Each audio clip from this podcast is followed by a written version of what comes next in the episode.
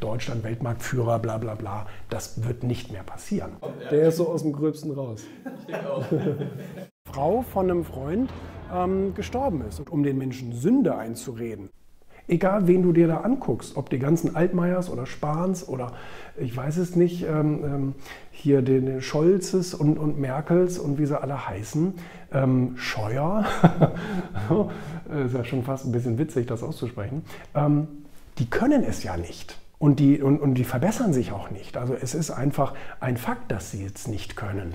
Und ähm, und deswegen muss das Konsequenzen haben. Und all die Leute, die sagen, nein, ich will den Status quo, also ich will Deutschland weiterhin äh, absterben lassen, wir, können, könnte man so sagen, im internationalen Wettbewerb definitiv. Da gibt es überhaupt null, gar keinen Zweifel, äh, dass wir im internationalen Wettbewerb eben weit zurückfallen und uns ein Gap aufbauen, den wir auch nicht mehr einholen können. Das ist nicht möglich, weil wenn die anderen mit zweifacher Geschwindigkeit nach vorne gehen, und du läufst in, ähm, in 0,18 Prozent Schritten hinterher, ist völlig klar, dass eine Verdopplung, ähm, dass du damit nicht standhalten kannst. Also das heißt, das Thema ist gelaufen. Wir brauchen uns gar nicht mehr darüber zu unterhalten, Deutschland Weltmarktführer, bla bla bla. Das wird nicht mehr passieren. Ähm, aber zumindest können wir uns davor bewahren, noch schlechter zu werden. Und, ähm, und ich habe eben nach wie vor Hoffnung in die FDP. Ich habe am Anfang der Pandemie ähm, auch öffentlich gesagt, ich hoffe, dass die FDP sozusagen jetzt auch diesen Ruf wahrnimmt, werdet jetzt sozusagen die Freiheitspartei. Eine Partei aus intelligenten Leuten, ähm, aus nicht unbedingt Karrierepolitiker, muss man ehrlich sagen. Weil wenn du jetzt gerade für eine Partei, die müssen wir ja nun auch ehrlich zugeben, ja, nicht stark ist. Die FDP ist nicht eine keine starke Partei und hat auch kein starkes Wachstum. Ähm, äh, wenn du da gerade aktiv bist, wenn du da dein Herzblut reinsteckst, dann machst du das mehr aus Überzeugung als aus Karriere. Weil du kannst gerade mit der FDP kein Minister werden, so, also ne, du kannst keine tollen Posten irgendwo erlangen, du kannst nicht irgendwie dich wichtig machen in Ausschüssen und so weiter. Du bist halt ein Rad am Wagen, aber eben nur ein Rad am Wagen. Und ähm, das heißt, ich unterstelle den derzeitigen Akteuren in der FDP, dass sie tatsächlich, bis auf ganz wenige Ausnahmen natürlich, dass sie tatsächlich ähm, keine typischen Karrierepolitiker sind, sondern tatsächlich überzeugte Politiker. Ich kenne auch viele FDP-Funktionäre, auch, auch sehr bekannte ähm, persönlich und, und, und, stehe auch im Austausch mit denen und, und schätze das wirklich sehr und finde das wirklich toll. Ähm, dass die diesem freiheitlichen Gedanken hinterhergehen, dass die sagen, der Bürger ist sozusagen unser Auftraggeber und in dessen Sinne und in dessen Freiheitswunsch handeln wir und wir wollen ihn nicht bevormunden.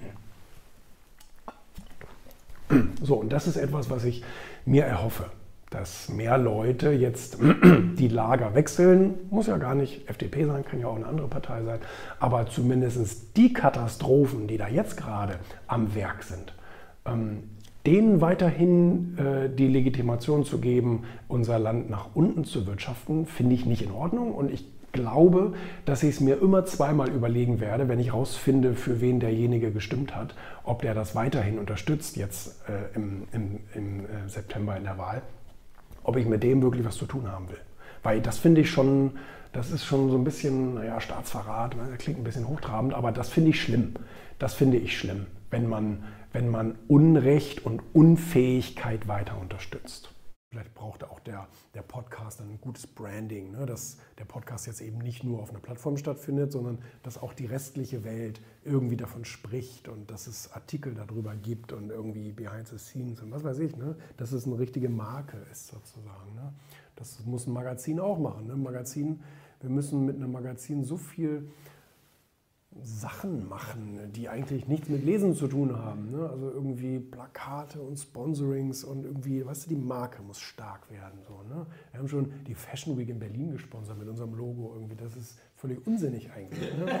Aber, aber du musst halt irgendwie, weißt du, weil, weil dann, dann laufen die Stars über den roten Teppich, dann werden sie dabei interviewt und gefilmt von RTL, dann ist dein Logo im Hintergrund und weißt du, unterbewusst passieren dann Dinge. Mhm. Ne? Und das, das ist dann eben So dieses Branding. Ich habe immer sehr viel Wert auf Branding gelegt, von all unseren Produkten. Branding, Branding, Branding. Und ähm, Branding ist halt sehr viel Investment, sehr viel Zeitaufwand und so weiter. Ähm, das hat nichts mit Performance zu tun. Also, weil wenn du eine Branding-Kampagne machst, dann, äh, dann zahlt sich das in der Regel nicht aus, sondern erst sehr viel später, wenn die Marke dann stark und groß ist. Ne? Und dann kann die Marke für sich selbst Geld verdienen. Ne? Also das gibt es dann schon. Dass Leute dann eben die die Bude einrennen und sagen, bei deiner Marke will ich unbedingt irgendwie dabei sein. Da muss ich gerade wieder daran denken, wie oft wir da in solchen ja. sind. Ja. ja. ja, Gut, aber es gibt ja eben aber auch viele berühmte Beispiele, die das zeigen. So Louis Vuitton und Co. Weißt du, die machen ja keine Performance-Kampagnen. Mhm. Äh, du siehst keine Instagram-Anzeige von Louis Vuitton oder irgend sowas ähnliches. Habe ich zumindest noch nie gesehen. Würde auch keinen Sinn machen, sondern die leben einzig und allein von, von ihrer Marke und von ihrem Markenwert und so. Ne? Ja. Und das auch nicht schlecht. Das können sie ganz gut. Und der Herr Arnaud ist auch ganz dankbar. Der, der, genau. Der kommt, der kommt ganz gut über die Runden. Der, kommt, ja. der ist so aus dem Gröbsten raus. Ich denke auch. Das ist etwas, was ich sehr, sehr seltsam finde bei vielen Leuten, dass sie eben weit unter ihren Möglichkeiten ihr Leben führen. Das hat vielleicht auch ein bisschen mit Erziehung zu tun oder selbst so Glaubenssätze, die man sich selber einredet etc. Aber ich glaube, es ist sehr, sehr interessant. Ich habe letztens so einen Spruch gepostet, lebe ein Leben am Limit oder führe ein Leben am Limit. Und ich glaube, das ist eher erstrebenswert, wenn ich versuche, all meine Potenziale, all meine Möglichkeiten auszuschöpfen und ähm, abends lieber todmüde ins Bett falle, weil ich so viele Dinge getan habe ähm, anstatt dass ich immer, ich sage jetzt mal, weit unter meinen Möglichkeiten bin, was ich eigentlich könnte ähm, und mich nicht verausgabe, weil ich irgendwie, keine Ahnung, ich weiß auch nicht, welches Ziel man damit verfolgen will, äh, was weiß ich, seine Energie für, den, für die Rente aufzusparen. Das macht alles aber gar keinen Sinn. Und das ist ja das riesengroße Problem. Wir versuchen immer mit unseren Ressourcen zu haushalten und uns alles auf morgen aufzusparen. Äh, du weißt aber überhaupt nicht, ob es das morgen noch gibt.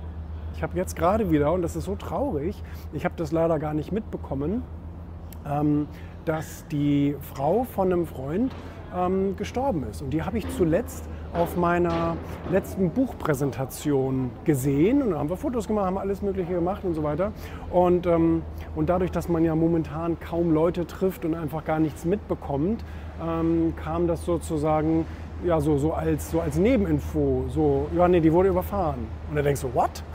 Das ist richtig scheiße, sowas. Und, ähm, und die war ja nun auch nicht alt, vielleicht, weiß ich nicht, 42 oder sowas. Die ist morgens mit Zielen und Wünschen aus dem Haus gegangen und äh, ist, ist abends nicht mehr wiedergekommen. Und sowas ist sehr traurig und ähm, äh, ich finde, wir sollten uns immer mehr bewusst machen, äh, dass wir eben so gut wie gar nichts auf morgen verschieben sollten, sondern eben wirklich alles aus dem jetzigen Tag rausholen, was wir, äh, was wir können ne? weil wir eben keine Garantien haben, dass es morgen alles nochmal wieder von vorne losgeht. Das ist das, das ist das große Problem dabei. Aber hoffentlich auch die Erkenntnis für einige, dass man eben sagt, okay, dann führe ich lieber ein Leben am Limit und versuche immer alles rauszuholen, was geht, auch wenn es Kraft kostet und wenn es erschöpfend ist. Ähm, aber ich finde, man lebt einfach ein glücklicheres Leben, wenn man alles rausholt, anstatt zu versuchen, alles auf morgen zu verschieben.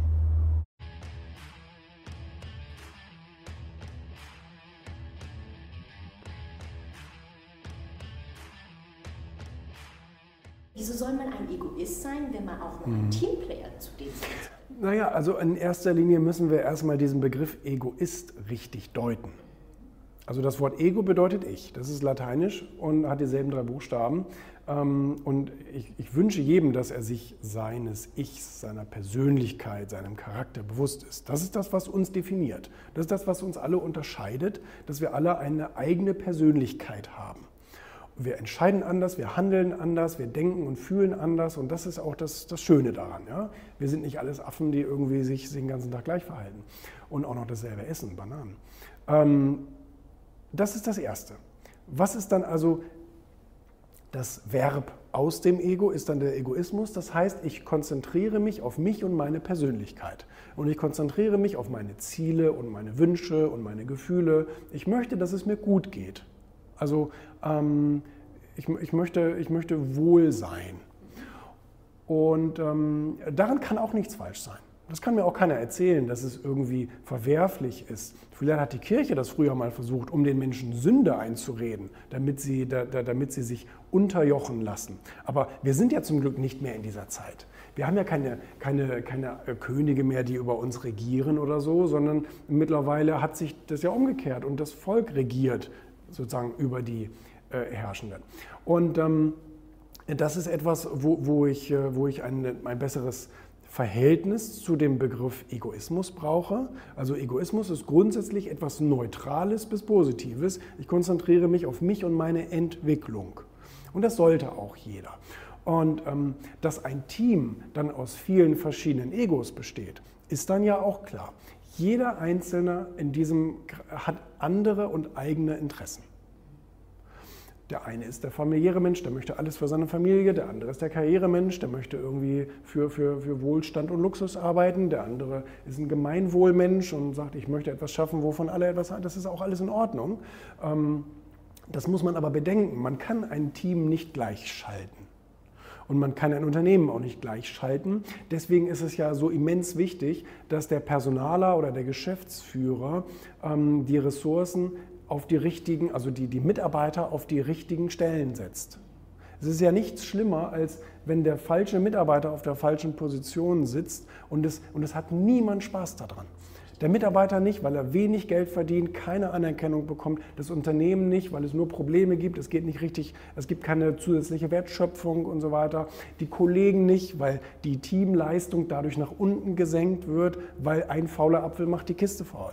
Und deswegen ist es so wahnsinnig wichtig, dass, ähm, dass das Personal immer auf der Charakter, also für den Charakter richtigen Stelle ist. Ich habe das bei mir auch schon gemacht, dass ich Menschen umbesetzt habe. Die haben in einer Position bei mir gearbeitet, wo ich irgendwann herausgefunden habe, das ist eigentlich nicht das, was zu deiner Persönlichkeit und deinen Fähigkeiten und deinen Stärken passt sondern du müsstest eigentlich viel mehr in die Abteilung gehen und könntest dich da viel besser ausleben. Ne? Dann, dann, dann, können wir darüber reden, dass du eben mehr Geld verdienst, weil du da besser drin bist. Du hast mehr Erfolgserlebnisse, weil du gelobt wirst. Dein Team hat auch mehr Spaß, mit dir zusammenzuarbeiten, weil es der ganzen, der ganzen Teamleistung auch ähm, zuträglich ist. Mhm. Also von daher, das ist sehr, sehr, das ist sehr, sehr wichtig.